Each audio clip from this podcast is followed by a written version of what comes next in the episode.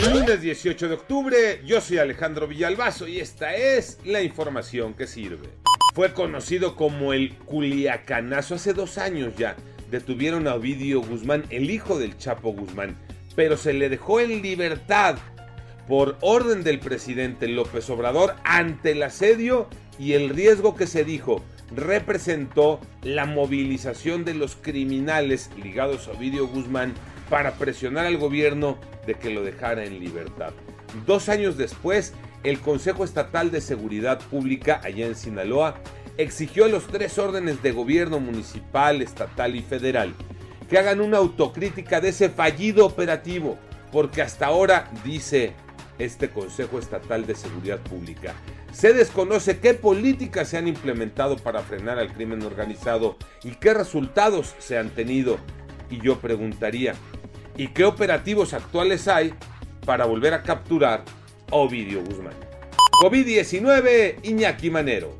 Muchas gracias Alex y ya no hay estados en semáforo rojo. Ahora la mayoría de las entidades federativas en México están en color verde. Los estados que están en riesgo bajo son 20 en total. 11 están en semáforo amarillo y solo Baja California está en naranja. Las autoridades precisan que el semáforo verde representa que la gente puede salir, pero ojo, con precaución y prevención. La Secretaría de Salud da cuenta que en México llegamos a 284.381 personas fallecidas y 3.757.056 casos positivos, con todo y el verde. A seguirse cuidando y a vacunarse. Los resultados de la fecha 13, Tocayo Cervantes.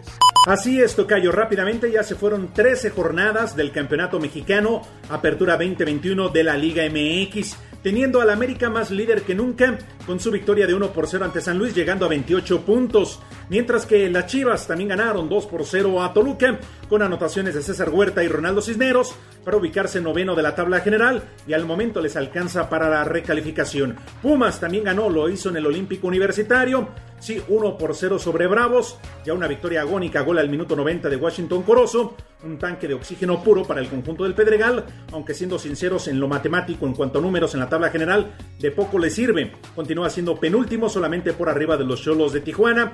La buena noticia es el regreso a CU de los aficionados tras 590 días de ausencia, todo esto debido a la pandemia por el COVID-19. Sí, 13 jornadas que ya se fueron, faltarán 4 para definir todo y tenemos de inmediato esta semana jornada doble, semana de media semana, para mañana al menos arrancando con 4 partidos. Así que esto se va a poner muy interesante.